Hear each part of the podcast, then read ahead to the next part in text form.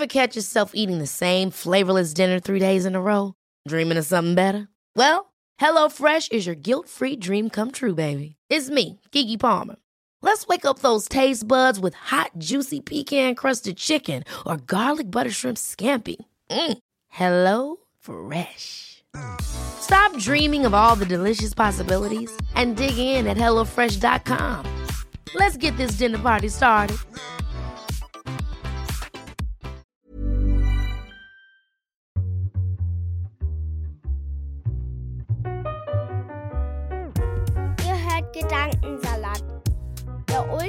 Ultimative Podcast mit Edwin und Yilmaz. Viel Spaß beim Hören. Hallo und Salam und herzlich willkommen zum Gedankensalat-Podcast. Mein heutiger Gast ist Mohammed Amjahid und den meisten wahrscheinlich durch seine Bücher Der weiße Fleck und Unter Weißen ein bekannter Name. Neben seiner Tätigkeit als Autor arbeitet er auch als Moderator und Journalist. Zeit, Süddeutsche Taz und Spiegel veröffentlichen seine Arbeit, um nur einige zu nennen. Heute reden wir über das aktuelle Buch des Spiegel-Bestseller-Autors Let's Talk About Sex Habibi, Liebe und Begehren von Casablanca bis Kairo. Herzlich willkommen, Mohammed Amjahid. Hallo, danke dir für die Einladung. Wir hatten schon die Gelegenheit, uns kurz persönlich kennenzulernen. Im vergangenen Jahr in Duisburg war das, glaube ich, bei einer Lesung. Ähm, heute nehmen wir allerdings digital auf, also Mohammed ist aus Kreuzberg dazugeschaltet. Wie immer sind alle Infos in den Show Notes verlinkt und guckt unbedingt auch auf Instagram vorbei. Da verlosen wir nämlich ein Exemplar von Let's Talk About Sex Habibi. Mohammed, du kommst gerade aus den USA. Ich habe erfahren, du warst für Recherchen dort. Darfst du uns erzählen, äh, was du dort recherchiert hast? Ich bin neugierig. Nein, darf ich nicht.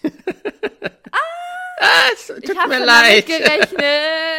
Ja, sonst äh, killt mich die Redakteurin. Das dauert, also äh, dazu muss ich immer sagen, ähm, meine journalistischen Projekte sind eher äh, mittel- oder langfristig angesetzt. Das heißt, ich arbeite normalerweise Minimum sechs Monate bis zwölf, 18 Monate dran. Und deswegen ist es immer auch ähm, wichtig, nicht zu früh mit der Info rauszugehen, damit ich halt noch quasi weiter an der Recherche in Ruhe arbeiten kann. Sorry, tut Na mir leid. Das, äh, das respektieren wir natürlich. ähm, aber freuen uns gleichzeitig natürlich auf dein nächstes Projekt. Ich kann es kaum abwarten. Ähm, und bevor wir jetzt ähm, in das Buch einsteigen und äh, thematisch äh, Sex auseinandernehmen, äh, möchte ich mit dir ein kleines Spielchen spielen. Ähm, für alle, die Gedanken schon mal gehört haben, ihr kennt das Spiel wahrscheinlich First, Last, Best oder Worst. Das sind die vier Kategorien. Ähm, ich gebe Mohammed jetzt nacheinander vier Wörter und du darfst sozusagen einer Kategorie zuordnen und eine Erfahrung, eine Assoziation, eine Story raushauen. Ähm, genau, wir fangen an. Wir haben alle vier Wörter noch. First, Last, Best oder Worst. Und dein erstes Wort ist Snack. Ähm, dann nehme ich Last. Und zwar habe ich gerade kurz bevor wir angefangen haben zu reden, noch einen kleinen Snack gegessen.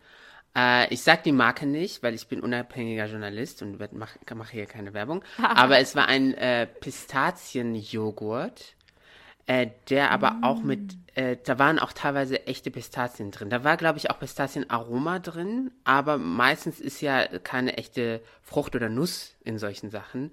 Und ich habe äh, diesmal richtig ins Regal gegriffen und ähm, musste leider danach direkt meine Zähne putzen, weil dann spricht es sich besser auch ins Mikrofon. Aber das war ein sehr, sehr guter Last Snack. Last, bisher Last. Also es werden noch viele Snacks hoffentlich äh, demnächst äh, folgen. Bin ich mir sicher, das hört sich sehr lecker an. Jetzt habe ich Lust auf ähm, hier Baklava mit Ah, Pistazien. ja, Das ist mein mm. Lieblings. Ah, geil. So gut. Okay, nächstes Wort. Und wir haben jetzt noch First, Best oder Worst, ist Kompliment.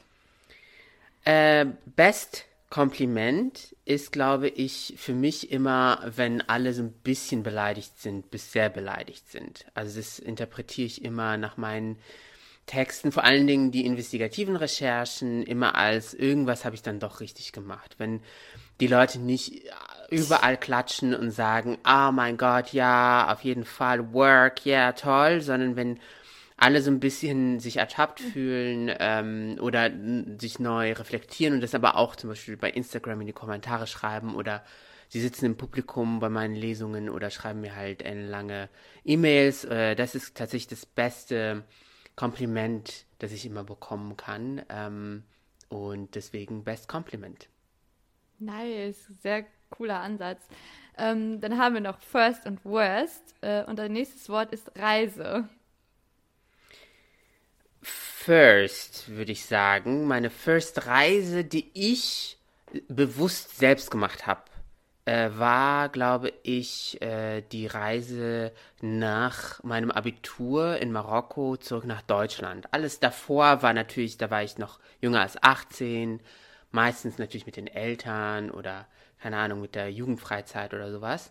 Und die erste Reise, die ich als selbstdenkender Mensch machen konnte, war mit 18 Jahren dann nach Deutschland zu reisen. Und ich kann mich noch an diesen grauenvollen Flug von Casablanca, Nachtflug erinnern. Und ich kann ja bis heute nicht gut schlafen in äh, Flugzeugen, aber auch in Zügen. Und ähm, ich bin dann in Frankfurt angekommen, frühmorgens, und habe dann noch den Zug nach Stuttgart genommen. Und ich weiß noch, wie ich Augenschmerzen hatte, weil es so grün war. Ich habe aus dem ICE geguckt und es war so grün. Das hat mich so geschockt. Ich bin hier in Deutschland geboren, teilweise aufgewachsen ab, ab dem siebten Lebensjahr dann in Marokko. Und das, das war irgendwie so, das war so meine erste Reise, mein erster Eindruck. Mhm. Äh, und ich, kann, ich werde dieses Gefühl in den Augen auch nie vergessen. Äh, und das ist tatsächlich irgendwie die sehr ähm, prägende erste Reise, die ich ähm, äh, für mich, glaube ich, äh, mein Leben lang mittragen werde. Oh, voll wertvoll. Ich bin danach in Tübingen angekommen, das war Nightmare, aber das ist eine andere Geschichte. That's a story for another time. That's a story for another time. Ja, sie sind teilweise so, wie sie wählen in Tübingen, aber wirklich ei, ei, anderer ei. Podcast. Ja, voll. Ja, vielleicht äh, Fortsetzung, Part 2 oder so. Ja, ja. So, und dein letztes Wort äh, ist Worst. Und äh, also die letzte Kategorie und dein letztes Wort ist Buch. Oh, oh, Worst Buch. Da, da, fallen mir aber jetzt so viele ein. Oh, oh Gott, das ist ja jetzt gemein. Da fallen mir so einige ein. Ich muss dazu sagen, dass ich, ähm, glaube ich, ein sehr disziplinierter Autor, aber auch Leser bin. Also ich versuche wirklich jedes Buch auch zu lesen, also auch fertig zu lesen, auch wenn es mir nicht gefällt. Boah, und, krass. Ähm, das kann ich nicht. Genau. Ich muss es weglegen. Das macht gar keinen Sinn. Ja, ich weiß nicht. Das ist da vielleicht irgendwie auch ähm, eine Macke, könnte mhm. man das nennen. Mhm. Aber ähm, es gab wirklich super wenige Bücher, die ich weggelegt habe weil ich habe mal ein Buch äh, weggelegt, weil die Übersetzung nicht so gut war und dann habe ich das aber wieder in der Originalsprache mhm. gelesen. Mhm. Äh, und äh, um das aber jetzt mal zu konkretisieren, ich habe vor einigen Monaten schon, vielleicht sogar äh, plus ein Jahr alt, ähm, Bücher rezensiert für Deutschland Radio Kultur über das Thema Clans in Deutschland. Und das waren die schlechtesten Bücher überhaupt, die ich in meinem fünfjährigen Gedächtnis gerade abgespeichert habe. Mhm so, also so cheesy geschrieben, schlecht recherchiert, mhm. äh, voll mit Vorurteilen.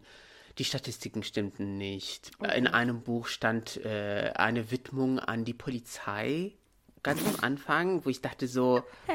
Junge, Junge, Junge, was machst du eigentlich? Das ist auch, äh, das sind auch so Journalisten, wo ich so dachte so, irgendwas stimmt hier komplett nicht. Aber dank meiner Disziplin, ich habe sie komplett gelesen und man kann das, glaube ich, noch ähm, nachhören wenn man meinen Namen googelt oder in anderen Suchmaschinen eingibt ähm, und äh, dazu Clan und Deutschlandradio, glaube ich, eingibt, dann kommt das. Crazy. Okay, dann weiß ich schon mal, was ich nicht lesen sollte. Ja, und da war auch ein Buch dabei, das hatte ein arabisches Wort, aber spiegelverkehrt. Also für alle, die so ein bisschen Arabisch können, das ist passiert ganz oft wenn Leute das nicht können. Und dann war das aber auf der Titelseite, also vorne auf dem Buch quasi, war quasi ein falsches oh. Wort abgedruckt. Und dann war das aber schon quasi, lag das schon in den Buchhandlungen und oh, ich habe mich einfach weggelacht. Und oh. das steht tatsächlich für die Qualität dieser, dieses Genres, würde ich sagen. Sowohl äh, äh, bei mhm. Romanen als, als auch bei Sachbüchern. es ist schon Red Flag eigentlich dann Run, also dieses Buch, wenn der Titel Ja, schon verkehrt herum, also ehrlich. Oder man so- schenkt es einer Person, die man wirklich nicht mag. Oh, Also jemand, wo man sagt, okay, gut, hier ein Müllbuch.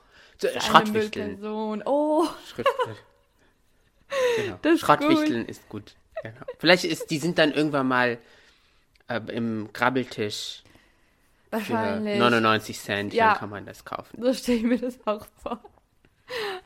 Geil. Ja, danke, dass du mitgespielt hast. Das war sehr funny. Ja.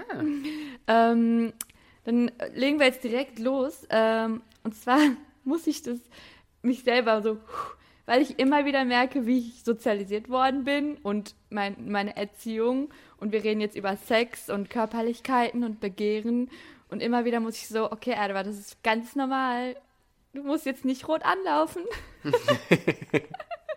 Ich sehe dich und gerade ist alles noch ganz gut. Perfekt. Ähm, und da fällt mir direkt diese Story ein, äh, wo du Kondome von einem Salafisten gekauft hast, in der Apotheke, glaube ich, war das. Und ich hätte nie geglaubt, sowas zu lesen und musste umso beherzter lachen, als ich diese Story dann gelesen habe. Und ich saß im Zug, unglücklicherweise, und die Menschen um mich herum in meinem Zugabteil haben mich so verwirrt angeguckt. Aber ich war so amüsiert von der Story, dass es mich überhaupt nicht interessiert hat. Und Trotzdem ist man als Leserin, wenn man sich in deine Lage hineinversetzt, unglaublich auch peinlich berührt, weil man genau weiß, wie cringe solche Situationen sein können. Und da wollte ich dich fragen, was war für dich schlimmer, diese Kondome von einem Salafisten zu kaufen oder deinem unmittelbaren Umfeld zu erzählen, dass du ein Sexbuch schreibst? Also erstmal ist es für mich auch selbst cringy und ich bin peinlich berührt. Also da sind wir schon zu zweit. ähm, und ich glaube, in den Situationen war mir schon sehr, sehr vieles sehr unangenehm. Also ich beschreibe ja mehrere Szenen, wo ich in der ganzen Region in Nordafrika äh, Kondome kaufe, weil safer Sex ist gut und wichtig. Ähm, und Ja, period. period. Und ähm, ich habe halt mal eine gute Erfahrung, mal eine sehr, sehr schlimme, schlechte Erfahrung. Äh, auch gegenüber von diesen salafistischen Apothekern. Und das hängt ja damit zusammen, dass ähm, so ganz orthodox lebende Muslime sehr gerne so Heilberufe ergreifen. Also so Zahnarzt und Apotheker, das ist da immer äh, sehr beliebt. Deswegen haben die Apotheker dann hinter den Tresen dann ganz oft auch Bärte. Und äh, tatsächlich äh, beschreibe ich in Let's Talk About Sex, Habibi, äh, eben auch genau diese Peinlichkeit, diese ja alltägliche Art und Weise, bestimmte Themen zu umschiffen, aber dann auch wirklich bam in your face, das einfach auch auszusprechen. Ja. Also, also der, Sala, der eine Salafisten-Apotheker in Tunis fragt mich ja dann ganz spontan, ob ich verheiratet sei und ob ich ihm auch meine Heiratsurkunde zeigen könne. Und ich antworte dann irgendwie so sassy und am Ende knall ich ihm halt äh, einen großen Geldschein auf, die, auf den Tresen und dann verkauft mir das dann natürlich, weil Kapitalismus natürlich wieder das genau, Geld win. wins.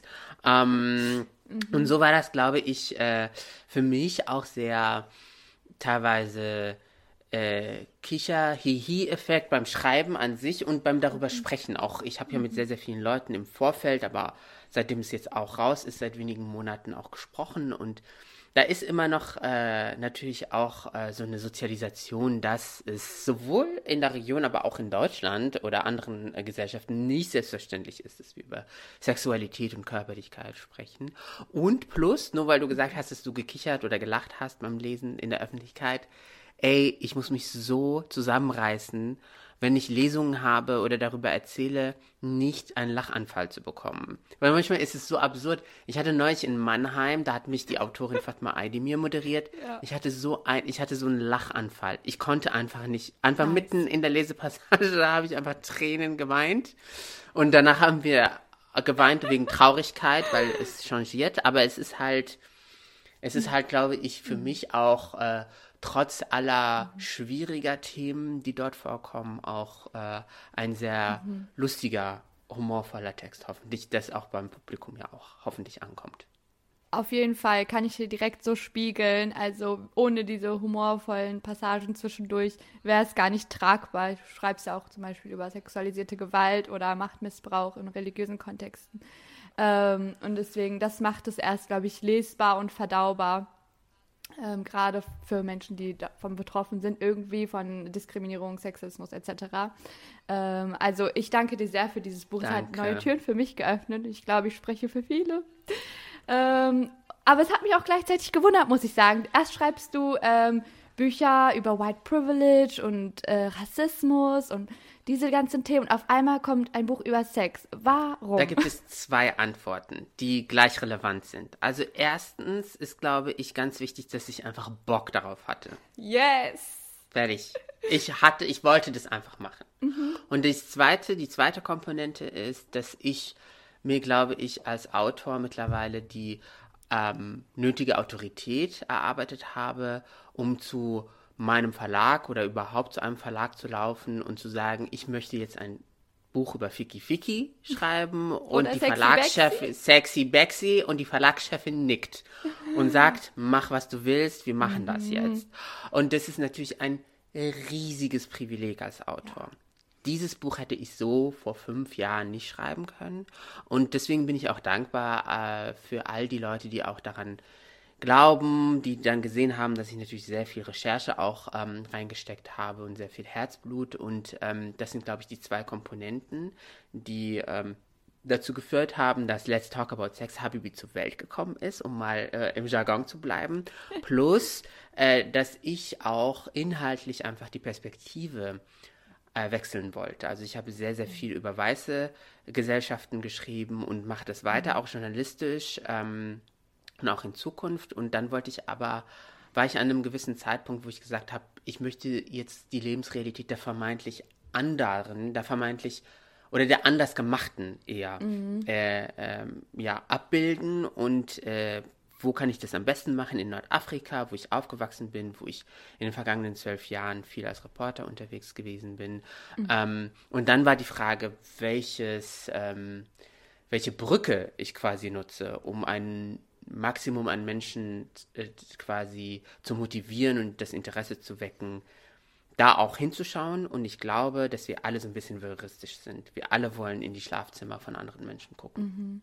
Absolut, da kommen wir auch gleich nochmal drauf zu sprechen. Ähm, aber erst möchte ich von dir wissen, was waren deine ersten Berührungspunkte mit dem ganzen Thema, so deine frühesten Erinnerungen? Äh, wie wurde es auch bei euch im Haushalt vielleicht handgehabt?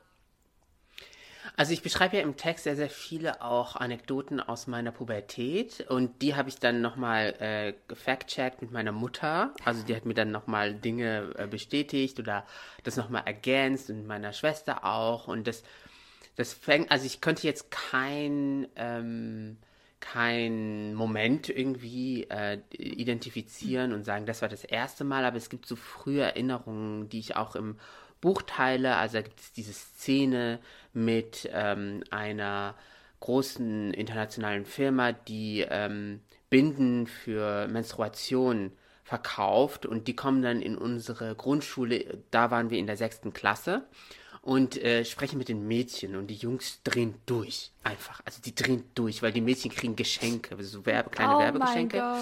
Und die Jungs haben nichts bekommen und durften gar nicht dabei sein und so.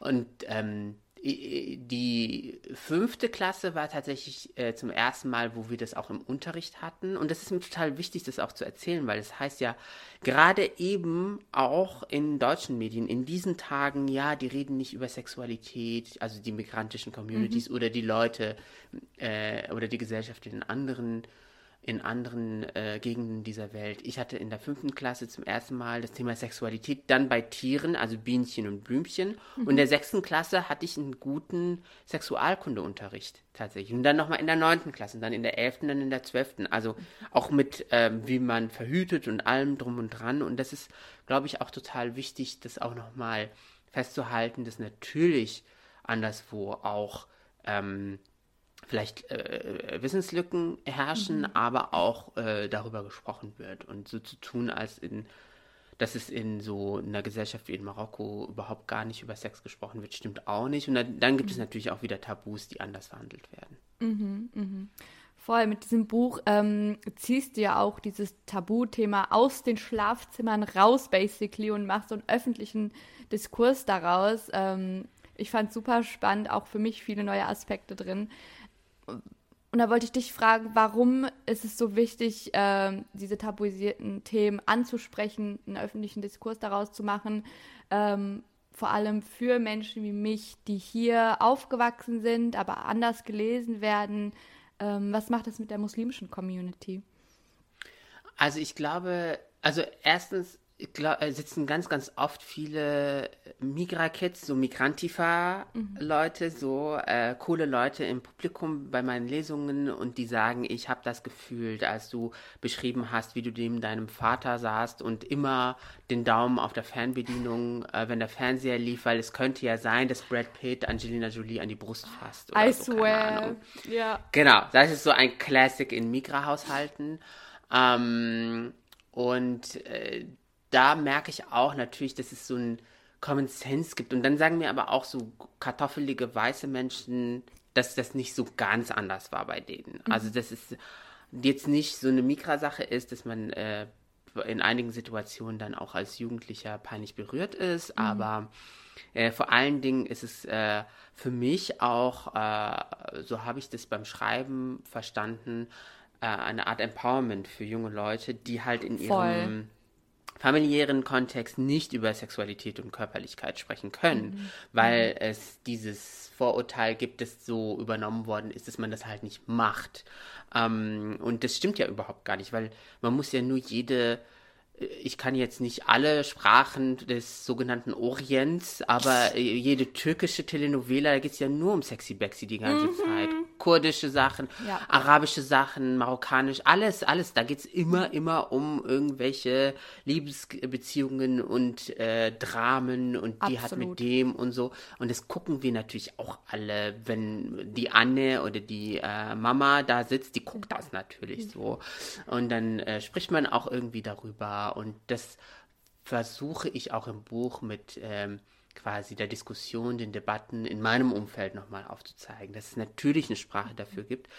Die Besonderheit ist, glaube ich, in Nordafrika, dass es eine sehr sexpositive vorislamische, vormonoteistisch religiöse Tradition gibt. Das war vorher da, dass die mhm. Leute äh, so ein gewisses Spaßelement immer im Alltag mitgetragen haben, dass sie gerne tanzen, dass sie gerne ja, Sex haben, dass sie gerne äh, dies auch mit ihren Glaubenspraktiken mhm. verschmelzen. Also ich beschreibe mhm. so Heiligenfeste, wo wirklich die Gaudi abgeht. Also, mhm. das, also da äh, ist es nochmal das Gegenteil von diesem Klischee der Prüderie, mhm. ähm, dass da wirklich auch jede Sexualität äh, zum Zuge kommt. Und das ist halt die Lebensrealität der Menschen, die, und ich sage das ganz oft, in der Gesamtschau auch wenig Sinn ergibt, weil alles existiert nebeneinander. Mhm, mh.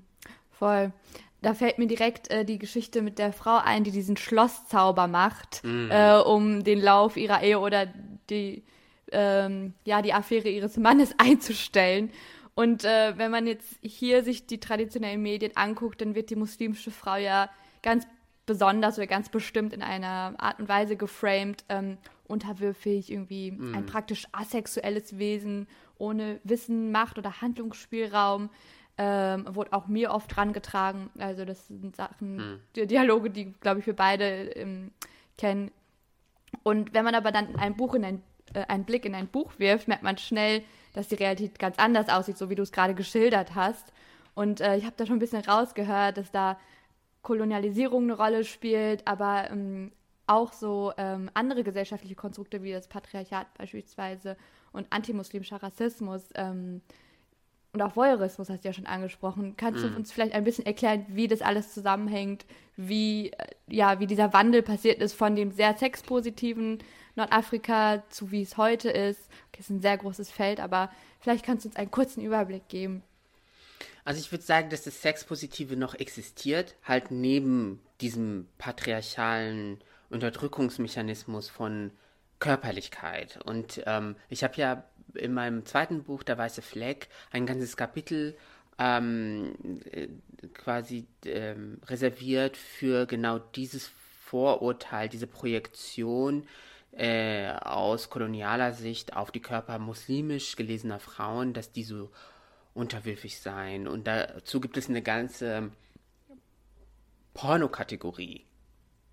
Also wo rassifizierte Frauen, die muslimisch geframed werden, in Pornodarstellungen quasi entmenschlicht werden. Äh, und als ich dieses Kapitel geschrieben habe, wollte ich auch, glaube ich, als Autor intrinsisch die Gegennarrative, die Realität nochmal abbilden. Das ist die Imagination, das ist das, was einerseits der koloniale Herr, aber auch der patriarchale Mann in der Gesellschaft quasi vor allen Dingen Frauen und Queers auferlegen wollte. Äh, dass äh, quasi eine Fremdbestimmung stattfindet, was die weibliche Sexualität oder die queere Sexualität angeht. Und äh, so versuche ich auch im Buch über die Jahrzehnte nochmal zu skizzieren, wie bestimmte äh, Gesetze zum Beispiel aus französischen Gesetzbüchern über den Kolonialismus in die Gesetzgebung in Nordafrikas eingeflossen ist, die bis heute auch dafür sorgt, dass Frauen nicht außerehelichen Sex oder queere Menschen nicht äh, Sex haben können. Äh, dass äh, bestimmte äh, radikalisierte religiöse Gruppen genau komischerweise diese weiße koloniale Narrative dann aufgenommen haben und ihren, ihren Kanon quasi normalisiert haben. Und die, äh, ich weiß nicht, ob die das alle wissen, aber das ist äh, quasi etwas, was sie in ihre Identität mit aufgenommen haben. Nein, bei, bei uns muss die Frau das und das machen, muss sich verhüllen oder muss sich nicht verhüllen. Und deswegen war es mir total wichtig, auch ähm, feministische äh, Wissensproduktion aus der Region heraus mit einzuweben und zu lesen. Und ich beschreibe zum Beispiel die Arbeit der Soziologin Fatima Mernissi, eine Soziologin, wo ich sagen würde, das ist mit die wichtigste Feministin überhaupt auf der Welt, der ganzen Menschheit. Aber so wenige Leute kennen diese Person, weil viele Menschen in Europa, glaube ich, aus einer eurozentrischen Perspektive denken, ah ja, wir können denen das doch alle erklären.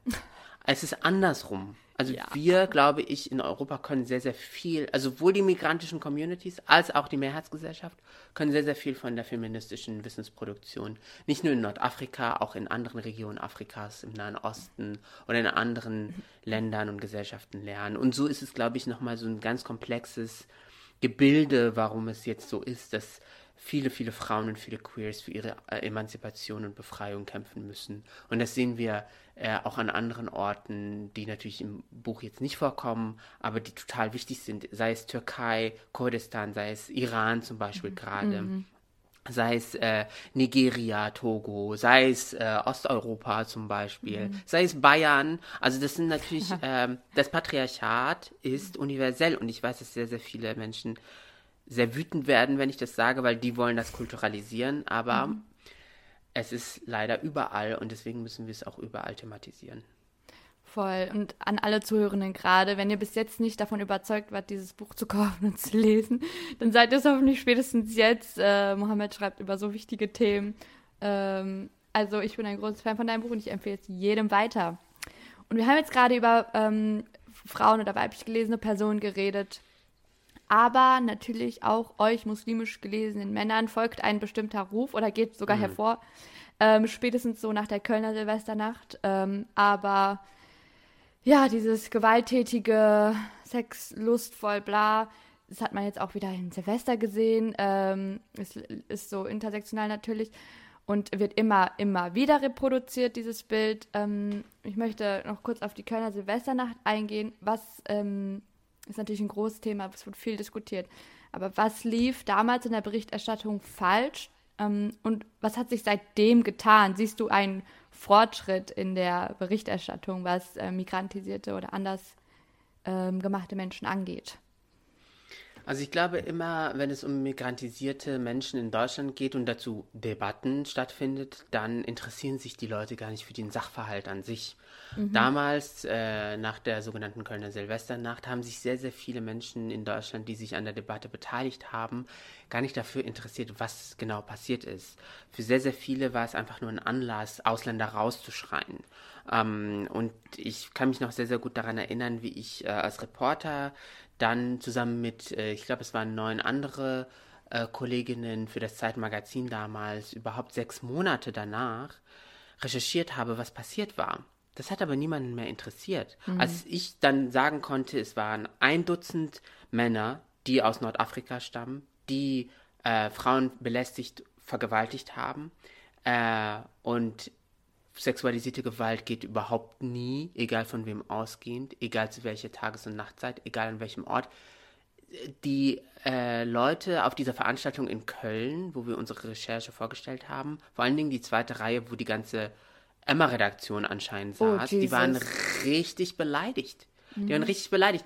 Für die ging es ganz, die haben auch, also es gab so komische Formulierungen, ja, die ganzen sogenannten Nafris kommen jetzt, um unsere Frauen zu vergewaltigen. Ich so, unsere Frauen ist schon so eine komische, also das, was heißt denn unsere Frauen? Und dann wurden ganz, also dann wurde per se der nordafrikanische Mann als sexsüchtig, äh, äh, als gewalttätig dargestellt. Dann habe ich äh, die Geschichte von einem jungen Mann äh, recherchiert und ihn auch jahrelang begleitet und ich habe immer noch ähm, Kontakt zu ihm. Der saß dann zweieinhalb Monate im Gefängnis in NRW und hat nichts gemacht. Nichts. Und der wurde einfach racial profiled und der war zur falschen Zeit am falschen Ort und der wurde vor Mitternacht zu dieser Silvesternacht, an dieser Silvesternacht auf, ähm, festgenommen. Und deswegen konnte er auch niemanden belästigen. Aber es, er war trotzdem zweieinhalb Monate im Gefängnis und das sind natürlich Geschichten, die wollen sehr, sehr viele Menschen, Männer, sehr viele aber auch Komplizinnen des äh, Patriarchats, des rassistischen Blicks in dem Fall, die wollen diese Geschichten nicht hören. Für die gibt es halt böse Ausländer und äh, Opferdeutsche. Und das ist unterkomplex. Und deswegen würde ich mir bei solchen Debatten eigentlich immer wünschen, dass Recherche, dass Fakten erstmal im Vordergrund stehen. Das sehen wir jetzt ja bei dieser ellenlange Debatte seit dem vergangenen Silvester ja wieder, wo jetzt die Zahlen wieder nach unten überhaupt korrigiert worden sind. Und schon als ich das erste Mal davon gelesen habe, wusste ich, dass das andere Zahlen sein werden, weil die Polizei auch ganz oft mit falschen Zahlen oder verwirrenden Zahlen arbeitet. Aber dann ist das Kind schon in den Brunnen gefallen. Dann kommen die ganzen Integrationsexpertinnen raus, dann kommt die AfD, dann kommt die CDU, dann kommen irgendwelche Leute aus der SPD, irgendwelche Kommentatoren und so. Und das ist natürlich, das sind Debatten, die machen auch gar keinen Sinn, keinen Spaß, sind öde. Und deswegen finde ich es einfach geil und hatte ich auch einfach Bock, mein eigenes Ding mit Let's Talk About Sex Habibi zu machen und zu sagen, hey, das ist die Realität von rassifizierten und migrantisierten Menschen. Hier ist mein Beitrag, ihr könnt es natürlich lesen, da würde ich mich natürlich freuen. Und wenn ihr das nicht wollt, mit euch mit dieser Realität auseinandersetzen, dann shut the fuck up. Hör auf, halt einfach nur rassistischen Scheiß zu sprechen. Period. Mic drop. Voll. Und das Interessante ist aber, ähm, es ist so, äh, wie sagt man, ähm, dass es sich gegen widersprüchlich, ja, es ist voll widersprüchlich. Auf der einen Seite sind äh, so muslimisch gelesene Männer voll die Sexmaschinen und zügellose Lustmolche. Und dann aber gleichzeitig gibt es immer wieder aufkeimende Diskussionen über ähm, Penisse und die Beschneidung und die damit zerstörten Fähigkeiten. Ähm, und auch du hast sicherlich diese Diskussion mitbekommen und wurdest äh, sicherlich in die eine oder andere mit reingezogen. Meine Frage ist, warum wollen nicht Betroffene ständig über die Penisse von muslimischen Männern reden? I don't get it. Well, maybe they're obsessed, aber es sind auch cringy Momente gewesen, die ich auch im äh, Buch beschreibe, wo ein Redakteur dann äh, bei der x-ten Beschneidungsdebatte dann in meinem damaligen Büro sich hingesetzt hat auf äh, meine Couch und mit mir über meinen Penis reden wollte, weil er wollte einmal fragen, wie es so ist äh, mit einem bestimmten Penis. Und er war dann super beleidigt, als ich ihm gesagt habe, alles ist super gut. Sehr, sehr gut. Und dann meinte er, ja, nicht übertreiben, sehr, sehr. Brauchst du jetzt nicht zwei. Und ich so, ich, Facts, was soll ich sagen? Es ist halt so. Speaking my truth. Speaking my truth, aber es ist natürlich auch eine Obsession, glaube ich. Und deswegen war es mir auch so wichtig, das alles zu dekonstruieren, weil Rassismus äh, funktioniert ja als Projektion auf unsere Körper.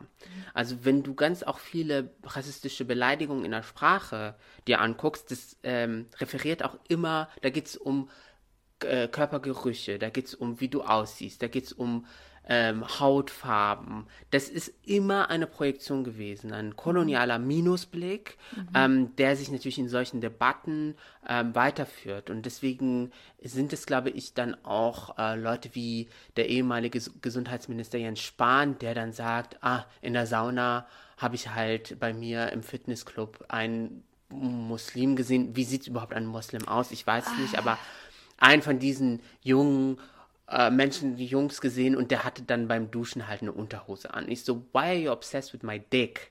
So, also warum ist das äh, überhaupt, Mind ist es nicht peinlich? business.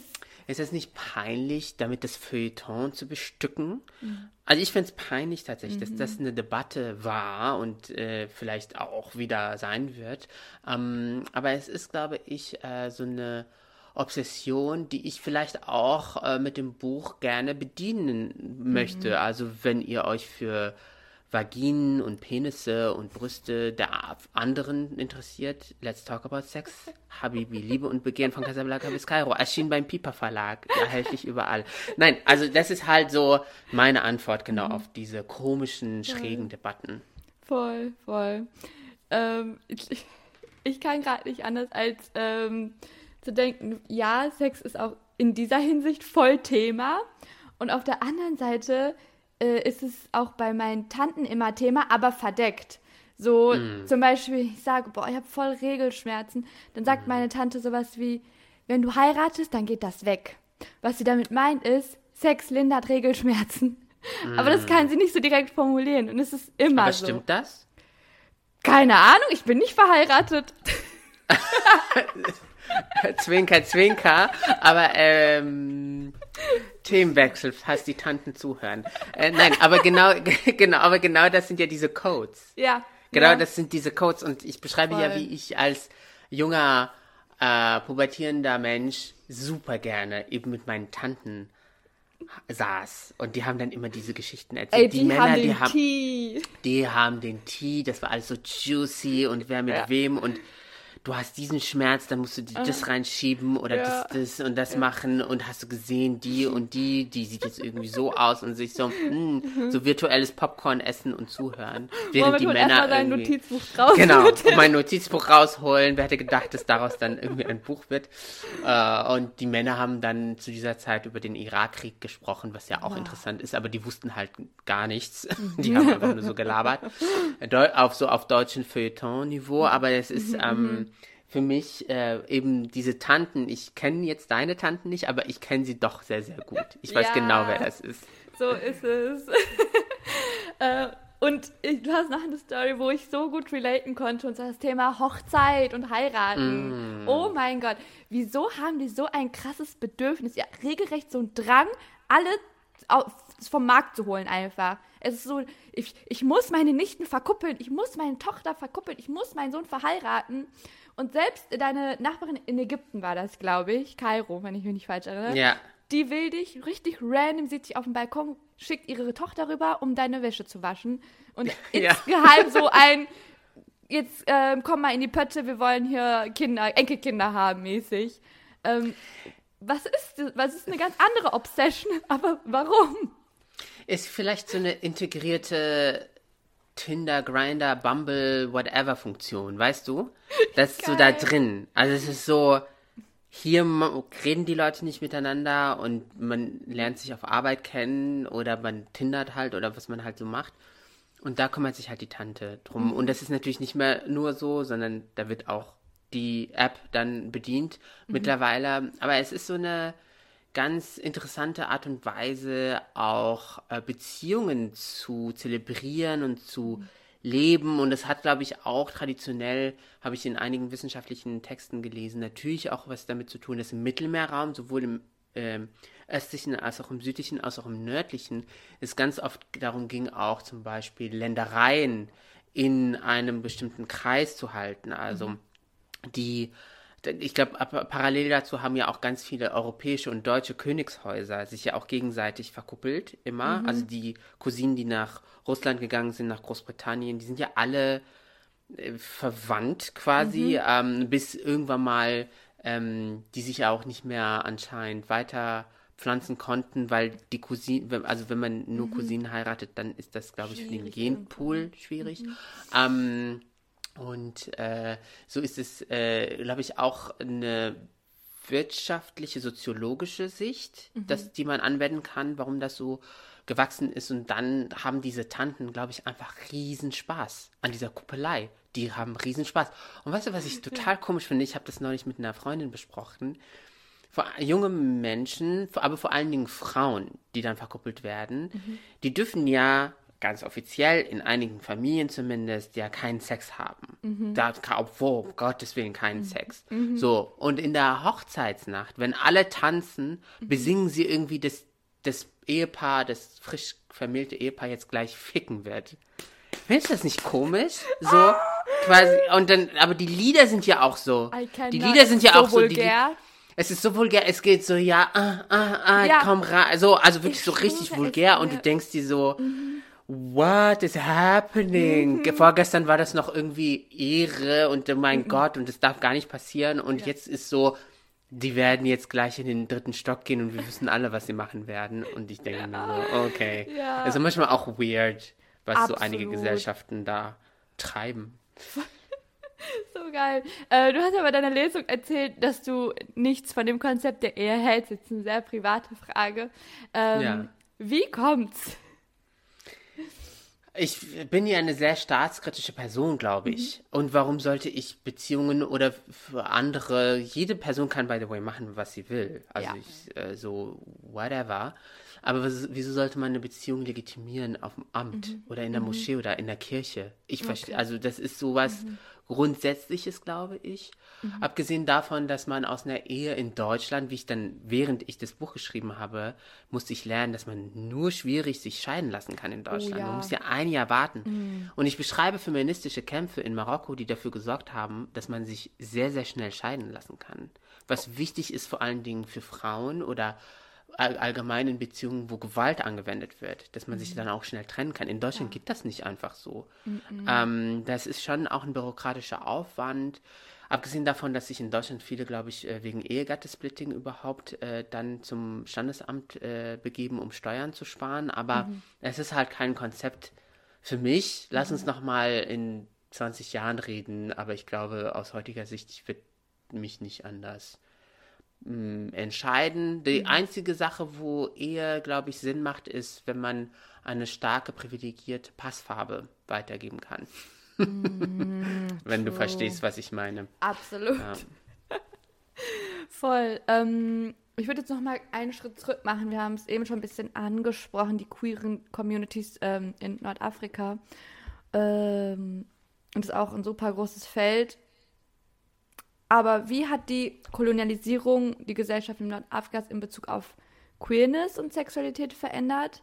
Und wie machen sich diese historischen Gegebenheiten noch heute bemerkbar, was ja durchaus problematisch ist? Also Hashtag Orientalismus, Hashtag kolonialer Voyeurismus, Hashtag Fetischisierung, vor allem, Jesus, wie oft ich schon, als ich noch Kopftuch getragen habe, so, so Blicke bekommen habe, die mich literally mit ihren Blicken ausgezogen haben, wo ich dachte, schämst du dich nicht, Digga, was geht mit dir? Aber ja, Aber genau das passiert ja, dieser koloniale Blick. Äh, auch auf queere Menschen in, in der Region in Nordafrika, aber auch im Nahen Osten. Und ich beschreibe im Buch, äh, wie äh, Kolonialisten, wie aber auch Künstler, äh, die wir alle kennen aus Museumsbesuchen, ähm, äh, Ingres oder Delacroix zum Beispiel, die sind ja nach Nordafrika gegangen und haben diese Szenen in den Hammams gemalt, weil das natürlich überhaupt das Gegenteil von der europäischen Prüderie war. Also in Europa durfte man ja nicht über Sex nachdenken. Man dürfte ja keine sexuelle Fantasien haben. Das war ja so verpönt und das ist ja erst vorgestern gewesen. Während man in Nordafrika und im Nahen Osten ja überhaupt hedonistisch seine äh, Triebe bzw. seine Körperlichkeit dann ausgelebt hat. Und das hat sehr, sehr viele Europäer und ich ähm, gender jetzt mal hier nicht, das waren ganz viele Männer, ja, ja. Europäer fasziniert. Und die sind dann da hingegangen, dann habe ich mir äh, für die Recherche auch so deren Tagebücher äh, durchgelesen. Da gibt es so schwule Männer, die sind dann irgendwie nach Ägypten gefahren und die sind äh, dann durchgedreht, weil es halt guten Sex, queeren Sex gab. Und das, das war halt verboten. In, in Frankreich, es war verboten, in Großbritannien zum Beispiel, auch in Deutschland. Und mit dem Kolonisierungs, äh, äh, mit der Kolonisierung an sich kamen diese Ansichten, diese Gesetze halt in die Kolonien, in die vermeintliche Peripherie nach, nach Nordafrika, aber auch nach Pakistan oder Indien zum Beispiel. Mm, Und das haben die Gesellschaften bis heute leider dort nicht abschütteln können. Äh, und äh, so ist es, glaube ich, eine Mischung aus weiterhin kolonialen Blicken, postkolonialen Machtstrukturen, extremistischen Auslegungen von Glauben, nicht nur Islam, sondern wenn es in Ägypten zum Beispiel ähm, man sich anschaut, auch Christentum, das sehr, sehr, sehr konservativ sein kann dort. Und äh, das engt die äh, Räume für queere Menschen ein und gleichzeitig gibt es auch Öffentlichkeiten, wo sich sehr viele queere Menschen entfalten können. Wie gesagt, das Gesamtbild ergibt wenig Sinn. Also es ist halt auch so eine Kakophonie. Aber wenn man sich das nochmal anschaut, mit was hat dann zum Beispiel so eine deutsche Gesellschaft jetzt für eine Rolle? Warum sollten wir auch jetzt darüber sprechen? Naja, also wir haben ja jetzt, ich bin überhaupt gar kein Fußballfan, Fußball interessiert mich null, aber bei der WM in Katar ging es ja ganz viel um unsere Werte, Regenbogen. Tragen wir jetzt den Regenbogen, dann durften sie den nicht tragen. Dann ist die Innenministerin nach Katar geflogen, dann hat sie den Regenbogen irgendwie am Armband getragen und so weiter und so fort. Alle haben so einen riesigen Dings draus gemacht und ich habe mir nur gedacht, deine Regierung kooperiert sehr eng mit dem ägyptischen Militärregime, das queere Menschen unterdrückt. Und wenn diese queere Menschen flüchten wollen, dann kommt Frontex in, in deinem Auftrag und pusht sie back. Das ist nicht so einfach, wie ihr alle denkt. Make it by make the way. sense, ehrlich. It doesn't make sense. Und das mögen natürlich auch sehr viele Menschen, die politische Verantwortung tragen, nicht, wenn man dieses Panorama aufmacht. Aber es ist eine sehr komplizierte Sachlage und deswegen war es mir auch, glaube ich, ähm, Anliegen, genau diese Geschichten, diese Erzählungen zu erzählen. Und äh, Let's Talk About Sex, Habibi, ist auch ein sehr, sehr queeres Buch in diesem Sinne. Voll. Und äh, wir haben gerade über so unterschiedliche gesellschaftlichen Gru gesellschaftliche Gruppen geredet. Und äh, da gibt es eine Sache, die sie dann doch alle eint, und zwar der Druck der Heteronormativität. Das ist ein globales Phänomen. Ähm, wie äußert er sich in Nordafrika? By the way, ich war ja gerade in den USA und da habe ich das auch wieder gespürt. Da, ist, da gibt es diesen Druck, also du musst halt, ist, alles ist about family. Alles ist Familie und Familie ist Vater, Mutter, zwei Kinder mittlerweile. Natürlich, Mädchen und Junge am besten. Mädchen und Junge, genau. Ja. Aber Einzelkind ist dann wieder, geht nicht, aber zwei Kinder. und drei schon sein. fast so viel. Mm, Drei ist schon fast zu viel und so. Ja. Aber es ist halt so eine so ein komischer Druck, der in vielen Gesellschaften herrscht, vor allen Dingen auf äh, Menschen, die halt äh, dieses Lebenskonzept nicht für sich akzeptieren. Die müssen nicht unbedingt queer sein, aber vor allen Dingen auf queere Menschen. Ähm, und das habe ich auch in allen Gesellschaften Nordafrikas wirklich gespürt. Und ich beschreibe das an so banalen Dingen, als ich das Buch in Casablanca geschrieben habe. Das war mir total wichtig, das da zu schreiben. Ähm, habe ich mal eine Pause zwischendurch gemacht und habe mir ein Croissant geholt. Äh, und der Verkäufer hat mich angeguckt und hat gesagt, so nur eins, bist du sie? Also so, du willst nur ein Croissant, hast du keine Familie, hast du so? Und ich so, verdammt nochmal, ich will ein Croissant kaufen. Was, was ist das, was, was Projekt, also was Ja. ist das für eine komische Gedankenwelt, die alles einkategorieren möchte in Familie. Und ich habe jetzt gerade auch einen Text über russische Gesellschaft und Gesellschaftsnormen äh, gelesen. Und da soll es ja noch schlimmer sein mit dieser Heteronormativität, die wirklich wie eine Last auf queere Menschen ähm, ja drückt. Und deswegen ist es, glaube ich, auch nochmal total wichtig aus queerer, aus feministischer, äh, aus emanzipatorischer Perspektive, das zu dekonstruieren, was nicht bedeutet, Leute können nicht mehr heiraten und sollen nicht mehr zwei Kinder bekommen. Macht, was ihr wollt, nur drückt es halt anderen Leuten nicht auf, die das nicht machen wollen. Was für eine ähm, ideale Welt wäre das? Ja. Ich würde jetzt so eine abschließende Frage stellen, bevor du noch ein, ähm, eine Buchstelle mit uns äh, teilst und vorliest.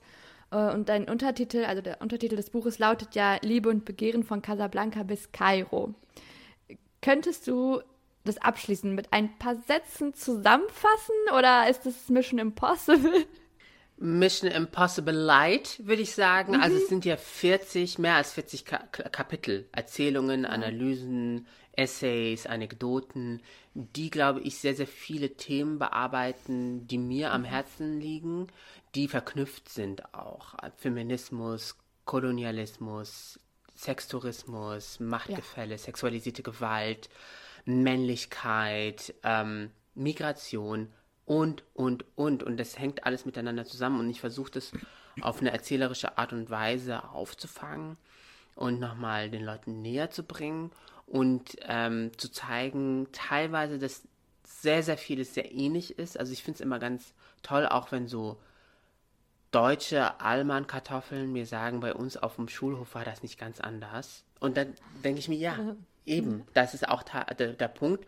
Und dann bekomme ich auch gleichzeitig die ähm, Rückmeldung im Sinne von, das hätte ich ja gar nicht gedacht. Ich habe ja so viel gelernt und das ist für mich tatsächlich auch, du hast ja ganz am Anfang nach Komplimenten mhm. gefragt und für mich ist das ein großes Kompliment tatsächlich, wenn die Leute eine gewisse Offenheit mitbringen und Neugierde und sagen, ich habe wirklich auch sehr, sehr viel gelernt und teilweise holen sie sich dann noch weiterführende Literatur dazu.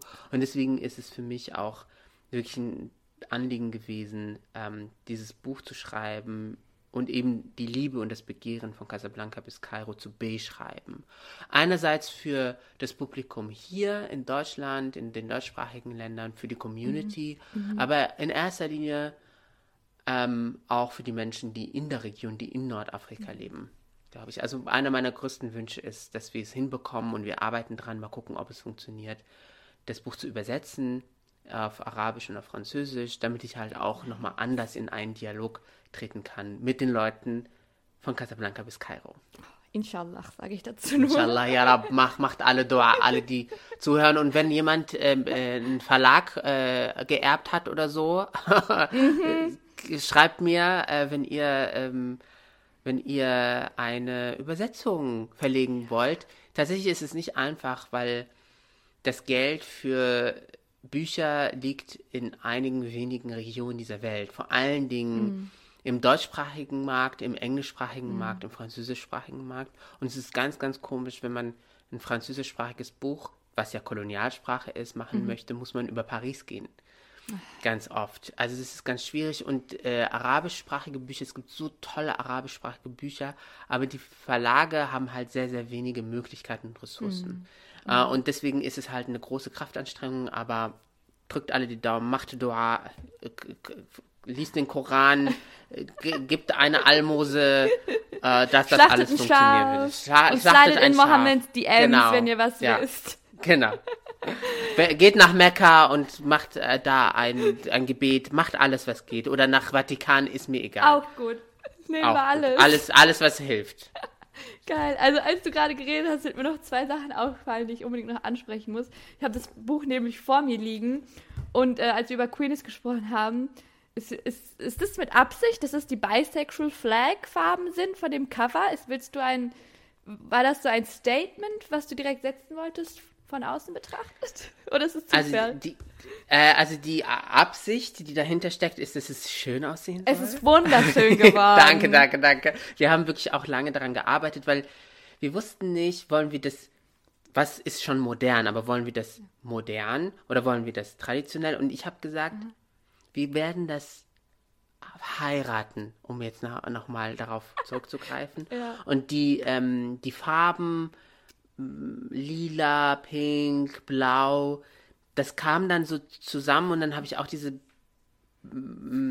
multiple sexuelle Identität daraus gelesen. Mhm. Und irgendwann mal kam halt, man muss sich das so vorstellen, bei solchen Covern, da kommen halt unzählige ähm, Vorlagen und Vorschläge von den ähm, Grafikerinnen.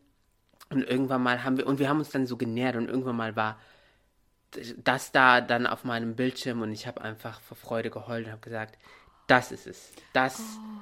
das bindet es zusammen. Der Sticker mit dem Spiegel-Bestseller-Autor beißt sich so ein bisschen, aber den kann man ja abpulen. Ja, bei mir kann man ihn das wäre jetzt auch mein einziges Manko gewesen. Das ist so farblich gut. Hab nochmal gedroppt, Bestseller-Autor jetzt, ganzen Dings.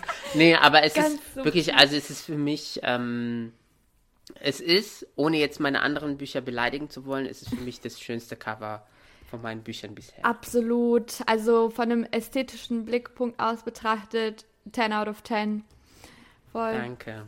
Und die zweite Sache ist, ähm, ich habe das Buch, es war direkt, also gerade auf dem Markt erschienen.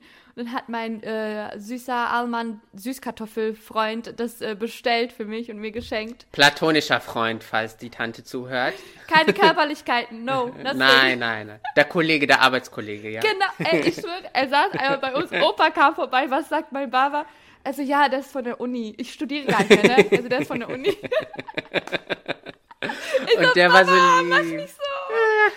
Wir sind verlobt und er ist immer noch mein Unifreund. Ey, ist, ist okay. Ist okay, damit der, damit der Abend in der Familie dann noch harmonisch Ist bleibt. gerettet dann voll. Und dein liebevoller Freund hat dir das geschenkt oder geholt? ja, er Oh, meinte, wie cute. Edward, es sieht nicht nur schön aus, ich habe jetzt so ein Ding für Ästhetik, es ist halt auch noch über Sex und es ist von einem deiner Lieblingsautoren, Mohammed Amjahid. Ich musste dir das einfach kaufen. Ich wusste, dass es dir gefallen wird.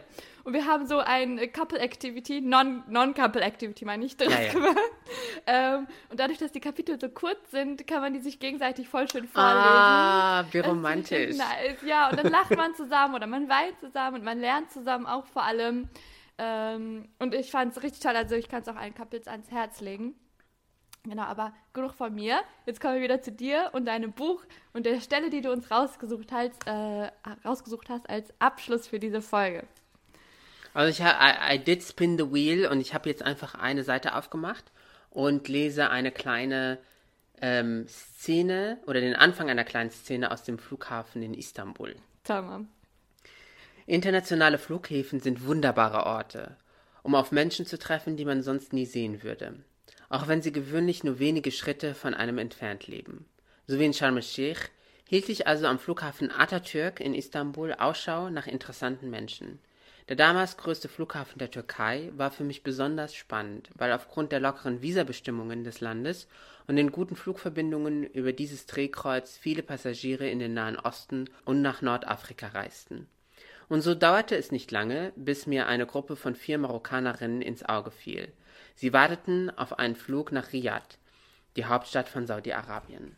Es ist komisch. Viele weiße Menschen denken, dass ich sie auf Französisch oder Deutsch nicht verstehe. Viele NordafrikanerInnen sehen mich und nehmen an, dass ich als random Pakistaner oder Inder kein Arabisch spreche.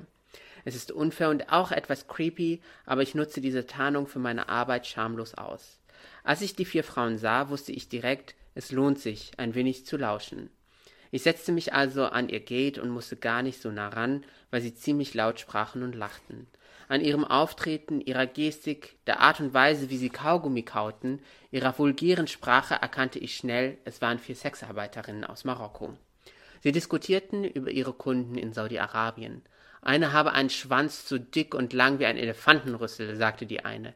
Die anderen drei Frauen beteuerten, dass sie ihr den Vortritt lassen würden. So ein Monstrum könne nur die Königin der Huren bändigen. Ich bin da unten so weit wie das Tor zum Himmel und jedes Mal, wenn er mir reichlich Trinkgeld gibt, werde ich noch weiter, sagte sie. Außerdem stoße er vier, maximal fünfmal und sei dann fertig. Sie lachte laut auf.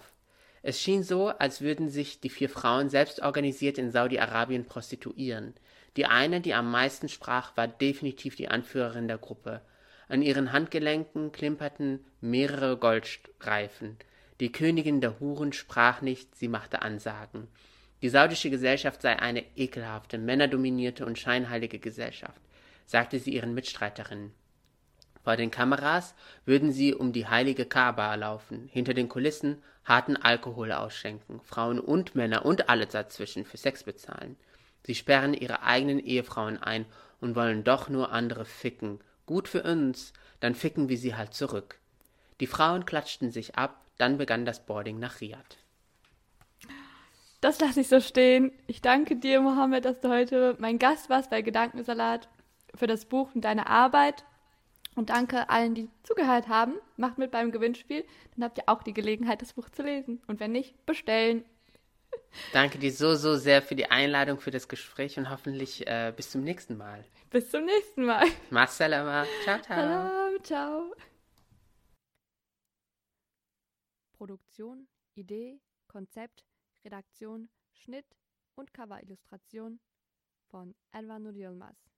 Intro von Dönerboy.